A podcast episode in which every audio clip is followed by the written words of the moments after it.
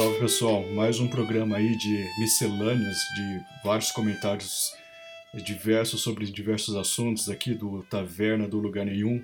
Meu nome é Gabriel Vince e é, antes de tudo eu queria que, pedir que você, para vocês é, acessarem o nosso site, né, tavernadolugarnenhum.com.br é, considerarem também a, ajuda no Apoia-se, apoia.se barra taverna do lugar nenhum, tudo junto, né? E considerassem também apoio ao projeto de Fome, né? Se vocês acessarem o site tavernadolugarnenhum.com.br, no rodapé do site haverá um banner, né, do, do, do projeto de Fome. Então considere ajudar lá, né? E vamos lá aos, aos assuntos dessa miscelânea.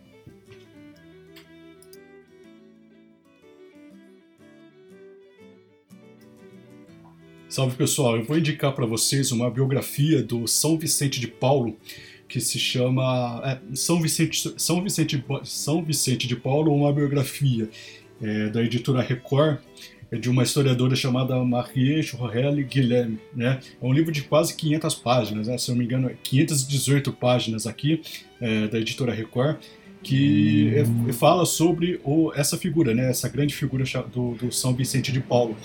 É, geralmente, é, é, biografias é, costumam, costumam ser. costumam ser superficiais, né? É, escrever biografias sobre grandes homens da história é, sempre foi superficialmente mais fácil e mais rentável de, de, de, é, é, é, tem essa tentação né, de reduzir, por exemplo, as biografias de Hitler, Napoleão, César, é, a estereótipos ou a símbolos ou a mitos ou curiosidades, né, perdendo-se perdendo muito na, na dimensão mais humana e profunda, né? É, como é impossível separar humanidade e profundidade de São Vicente de Paulo, é quase impossível também reduzi-lo a banalidades de enquadramento bruto, né? É, São Vicente de Paulo é, é uma figura que reúne em si duas vertentes contraditórias ou paradoxais, né? O ordinário e o extraordinário, né? O, o homem e o santo, né? É mesmo tempo um homem campesino, cuidador de porcos, né? Como ele gostava de se definir, e também uma das dessas personalidades né, que parecem indescritíveis ou intocáveis né, devido ao seu tamanho e à sua grandiosidade real e sua importância histórica. Né? Eu não estou falando nem sobre eh, de um ponto de vista católico, eu estou falando de um ponto de vista histórico mesmo. O homem foi extremamente importante, né? Ele reúne aquilo que tem é, que tem de mais comum na história da Igreja Católica, né? O homem e o santo, né? O, o livro, né, São Vicente de Paulo, é, uma biografia de Marquês, Correia e Guilherme, é, nas suas 500 páginas consegue lidar com ligar essas duas pontas, né, esses dois universos e mostrar um pouco sobre a enormidade inegável e a relevância de São Vicente de Paulo, né, tanto ele como santo como homem, tanto para a França quanto para a Igreja quanto para o mundo, né. É, a jornalista, escritora e professora de letras clássicas da, da Universidade de Lomé em, em Togo também ela é membro da Academia de Educação e Estudos Sociais e vice-presidente dos Colóquios Culturais Europeus. É, esse, essa, essa mulher, ela, ela, que é escritora do livro, né, é escritora e pesquisadora dessa biografia, ela navega em vasta pesquisa acadêmica, né, incluindo o próprio, obras do próprio Vicente de Paulo, né, especialmente as suas famosas correspondências, né, e obras também do século XVII, biografias de contemporâneos do Vicente de Paulo, né? Você vê que ela pega não só a vida do santo, mas também as pessoas ao redor, de, ao redor dele. E todo o livro é estruturado por frases da vida de São Vicente, de, de fases, né, da vida de São Vicente de Paulo, e destaca todos os principais eventos que aconteceram ao redor do santo, né? É, ele não se limita a contar a história do São Vicente, mas mas cingindo todo o seu meio social, político, cultural e, e, expandindo a análise para além de uma figura individual, né? dando bastante relevância às apreciações de momentos históricos de pessoas, né? de camponeses a reis, né? que o, era um santo que caminhava por todas as classes sociais, que tiveram contato com o santo, né? e que deixaram registradas as suas experiências, testemunhos e, e, e por conseguinte a sua, a sua importância, né?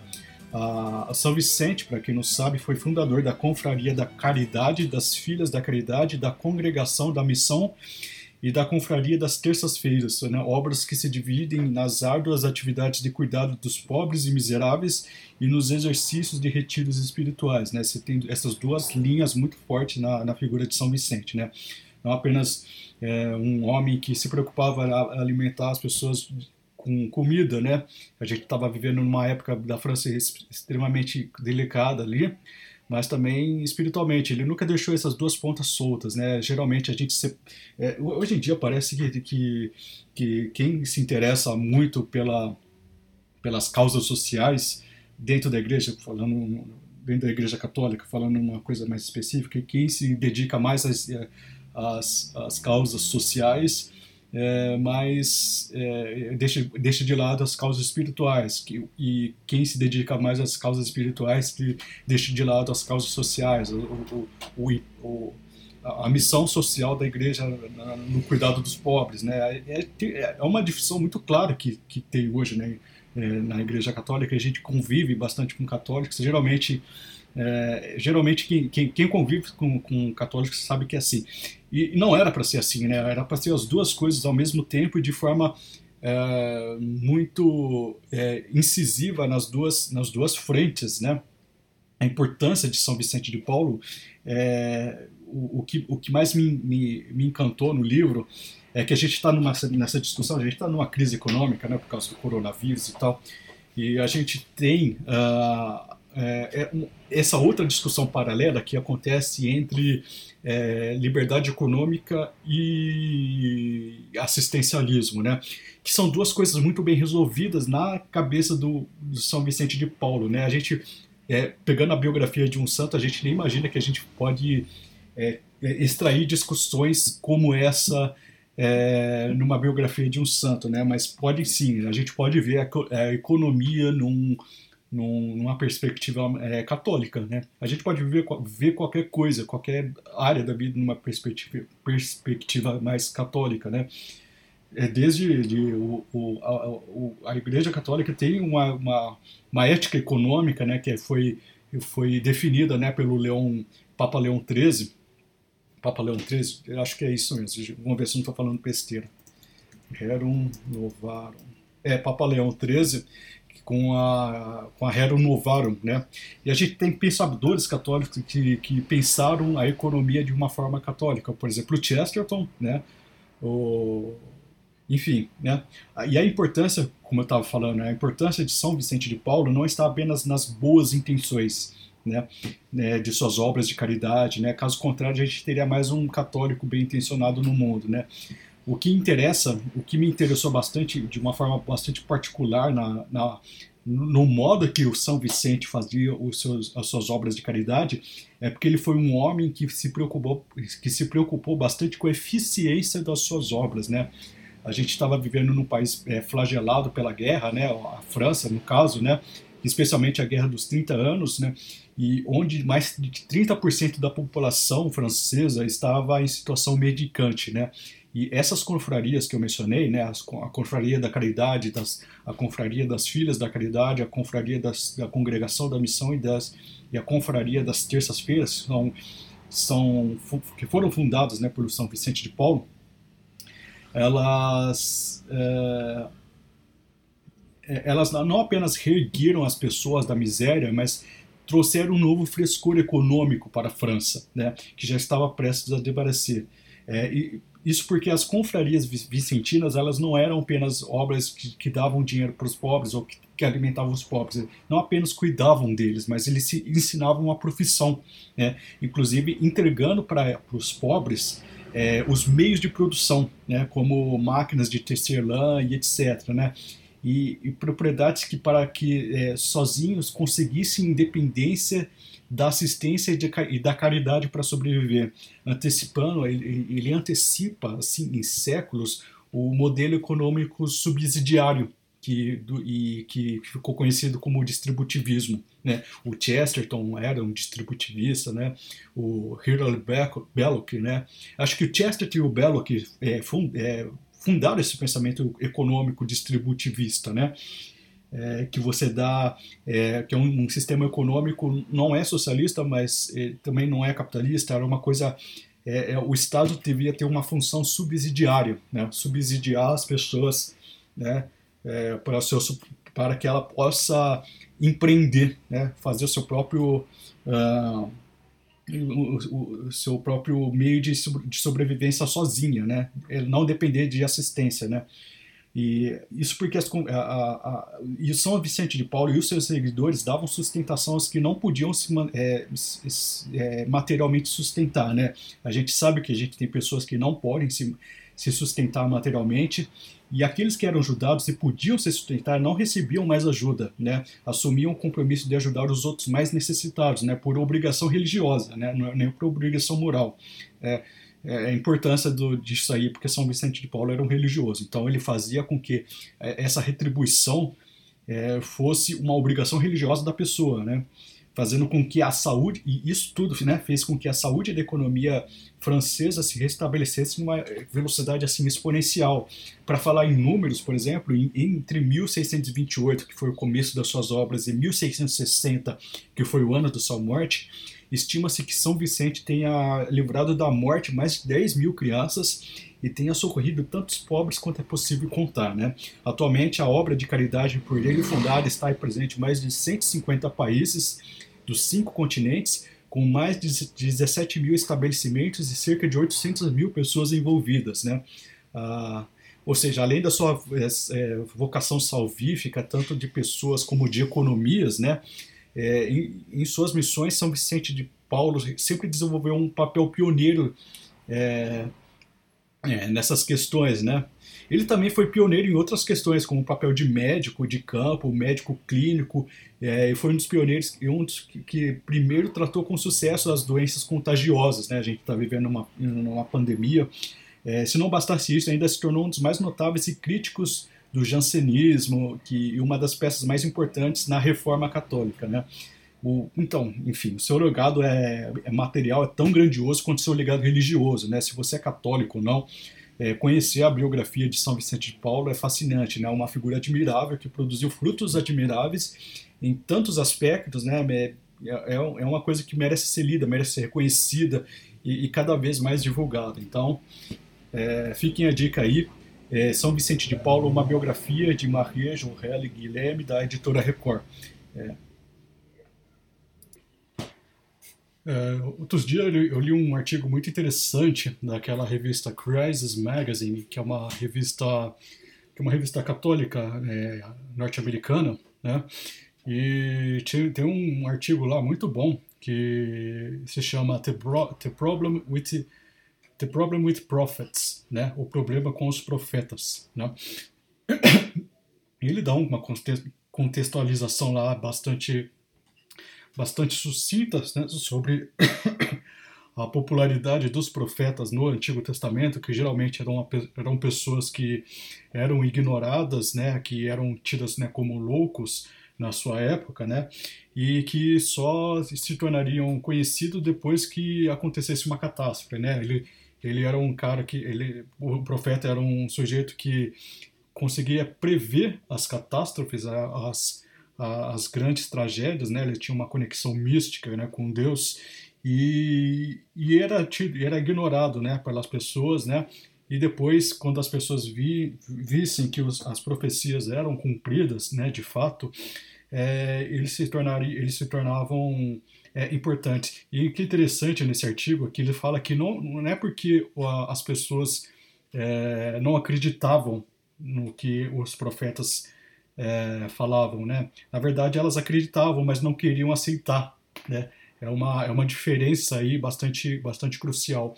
E lá pelas tantas do, do artigo, né, ele cita um, o, o que eu considero, né, e, ele, e provavelmente esse, esse, esse articulista também considera, Chesterton né, como o último grande profeta. Né?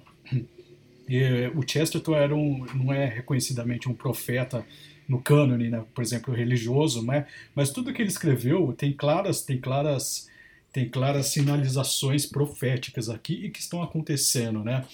É, tem várias frases do Chesterton né, que fala que é, vai chegar um tempo que nós precisaremos provar que a grama é verde. Né? É, o, é o momento que a gente está vivendo agora, nesse exato momento. Né? E ele cita ali uma obra de 1908 do Chesterton chamado, chamado O Homem que Era Quinta-feira. Né? E é uma obra escrita né, em 1908 e é uma obra que o Chesterton previu que um grupo de anarquistas iria tentar minar tudo que é normal na civilização por uma, por uma filosofia que odeia a propriedade, odeia o casamento e odeia a própria vida. E é interessante que ele vai falando algumas coisas que o Chesterton previu, especialmente nessa obra, é, por exemplo, é, ele previu que a marcha do progresso humano seria a contracepção depois o aborto e depois o infanticídio. É o que a gente está vivendo. Ele previu que o resultado de um, de um, que o resultado de um divórcio frívolo seria um casamento frívolo. É o que a gente está vivendo, né? Inclusive o, o Bauman né, fala muito sobre isso aí, sobre as relações líquidas, né? É, ficou fácil é, é, trocar de parceiro, ficou fácil é, terminar um casamento e por causa disso, os casamentos estão mais é, superficiais, né? Isso é, um, isso é um fenômeno, né? Não, não, não, quero induzir vocês a julgarem se é bom ou ruim, né? Mas é uma questão, né? Os casamentos estão mais frívolos. É, que mais que ele previu?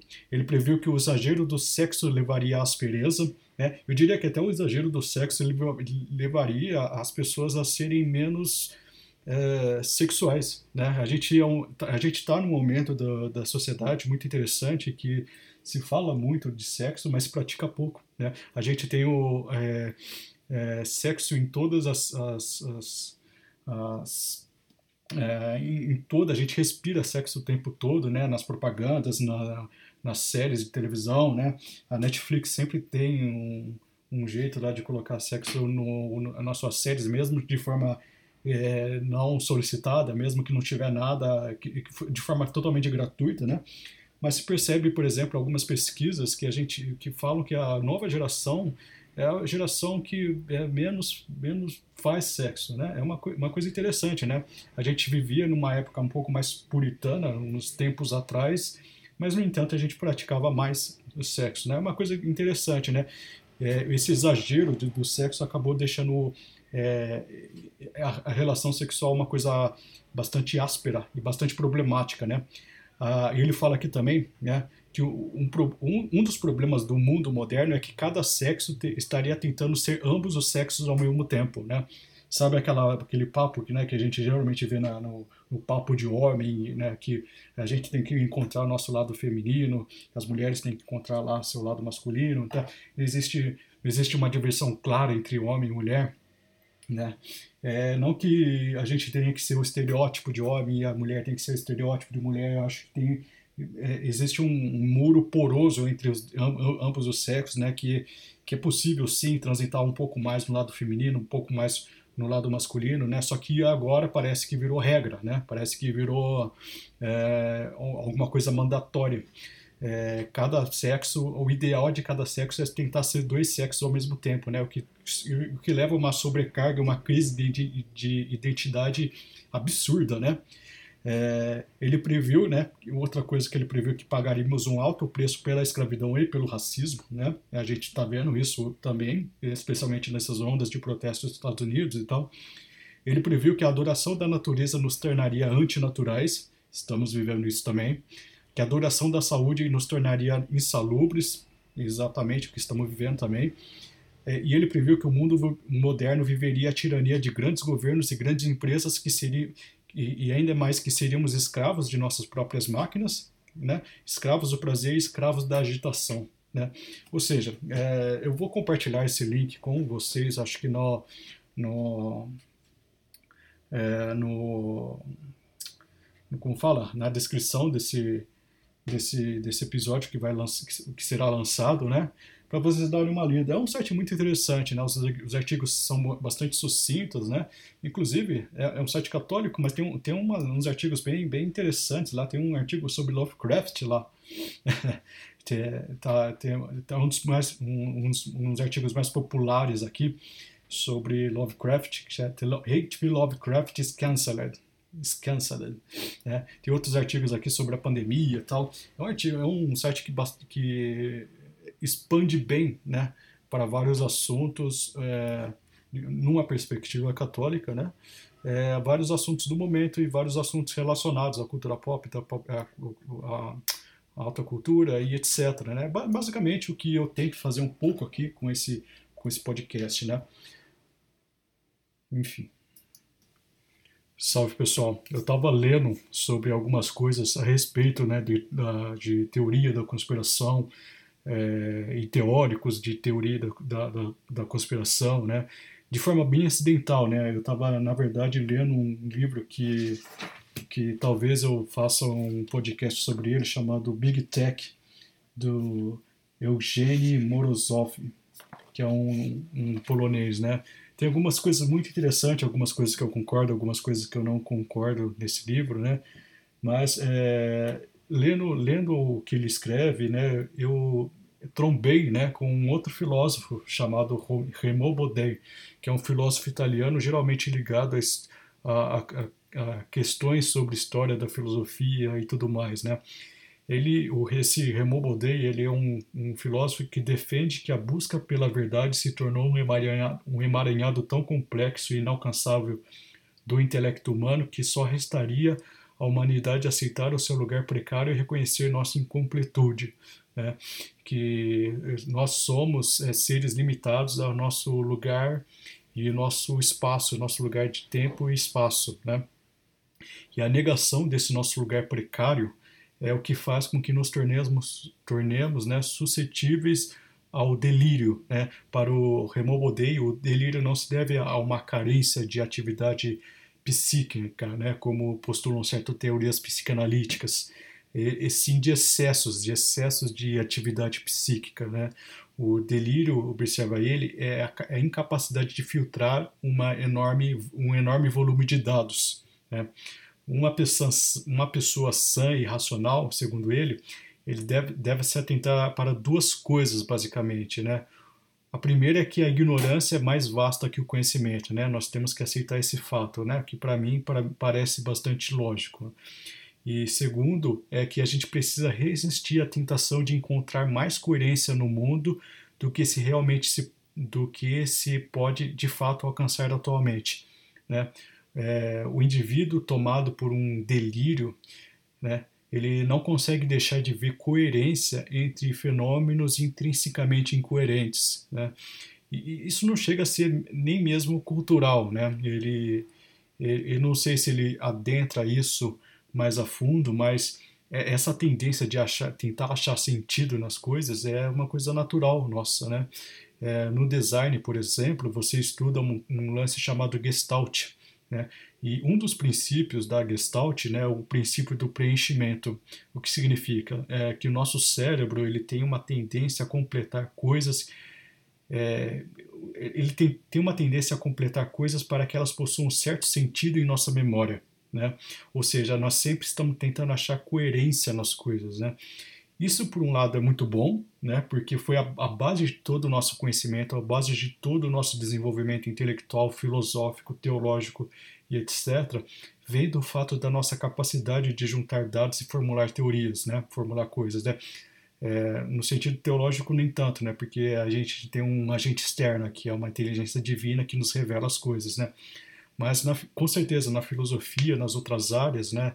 nas outras áreas do conhecimento, nas outras áreas científicas, é, a, a nossa, o nosso impulso de tentar achar sentido nas coisas é, é o que faz as ciências se desenvolverem, os, as ciências naturais, ciências exatas, ciências econômicas, etc.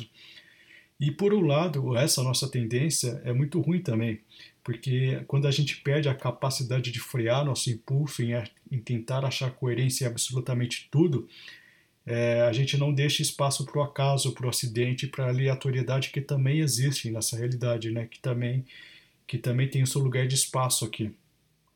Obviamente, aqui eu estou restringindo o meu argumento ao nível material, né? ao nível, ao, ao, nosso plano de existência, né? o plano divino, o plano mais cósmico, né? é sempre coerente e sempre tem um sentido, porque não, não, faria, não, não faria sentido pensar de, de outra forma, né? Senão a gente cai naquela, naquele niilismo aleatório, ateu do, por exemplo, do Rick Morty, né? Daquele seriado, né? Onde é, aparentemente quando não, nada faz sentido, então tudo, tudo é possível, né? A gente até remete àquela frase, né, do Dostoiévski, né? Se, se Deus não existe, tudo, tudo é permitido. É, no entanto, aqui o, o, que eu, o que eu postulo, aqui, o, que eu, o, que eu, o que eu estou falando é no ambiente mais material. Existem tantas coisas para considerar é, é, aqui, né, nas, na, no, no, nosso, no nosso escopo de conhecimento, que fica praticamente impossível afirmar alguma coisa com plena certeza. Né? É, um, um livro que me fez aceitar mais o poder da, esse, esse, essa presença da sorte, da aleatoriedade, do acaso, é o livro Rápido e Devagar, do Daniel Kahneman. Né? O Daniel Kahneman é um, é, Kahneman, né, é um psicólogo que ganhou um prêmio Nobel de Economia. Né? Se eu não me engano, é o primeiro não economista a ganhar um prêmio Nobel de Economia. Né? Ele fez um, um, um, seu, um ele foi reconhecido pelo seu trabalho de, né, na, no campo da economia comportamental. E, e, quando você não aceita né, a aleatoriedade, o acaso, a falha, você fica muito suscetível a teorias, das, a teorias da, da conspiração, né? onde, por exemplo, todo mundo é comunista, ou, todo, ou, ou, por exemplo, tem um agente da CIA envolvido em todas as operações policiais no mundo, onde a NASA e todas as agências espaciais do mundo guardam o segredo da Terra plana, né? E, e, estão há anos mentindo para nós. Eu ainda não entendi o motivo deles estarem mentindo para nós, né? Isso que o filósofo é, Raymond Bodei vai chamar de hiperinclusão. Né? Para quem está nessa lógica de hiperinclusão, o acidental, que certamente existe no mundo externo, não tem direito a, de cidadania no mundo psíquico, né? É, onde tudo é enviesado e, e determinada a, determinada explicação, né? É, essa pessoa que mergulha né, na hiperinclusão é, pode ver, por exemplo, três pessoas na rua com gravata vermelha e achar que elas fazem parte de um complô, elas fazem parte de um mesmo grupo e estão planejando alguma coisa, né? Obviamente, nem tudo que dizem que também que a teoria da conspiração é realmente teoria da conspiração, né? Até mesmo, até mesmo esse assunto é complexo. No entanto, para tentar driblar essa nossa tendência a acreditar em teorias conspiratórias, né? Todos nós temos essa tendência. É, vale a pena fazer aquele exercício, né, da navalha de Ockham, né? A navalha de Ockham é um método de investigação heurístico advindo da escolástica, né? Ou seja, tem relação do, do, do, pensamento da igreja, né, que para formar hipóteses explicativas exige a maior parcimônia em, em termos de complexidade. Né. É, isso significa que se você estiver diante de um fato e tem duas explicações, é preferível que você dê atenção às explicações mais simples. Né. Geralmente os ateus fazem isso com os religiosos, né? E uma coisa interessante que é uma coisa que surgiu na escolástica, né, no pensamento medieval, é, e é usada contra o argumento de Deus, por exemplo, né? Que se você olhar bem, faz sentido, faz sentido não é, é, limitar isso aqui no, no é, é colocar em xeque a existência de Deus por esse prisma, né? Só, é, eu não vou entrar nessa, nessa discussão ainda, né? Porque é, o, o debate sobre isso é muito mais complexo, né? Mas enfim, é, o que, que a navalha de Ockham sugere para você, né? Você, por exemplo, você tem, é, você, vamos pegar o exemplo do, da, das três pessoas que com gravata vermelha, né? Você pode achar que você tem duas opções.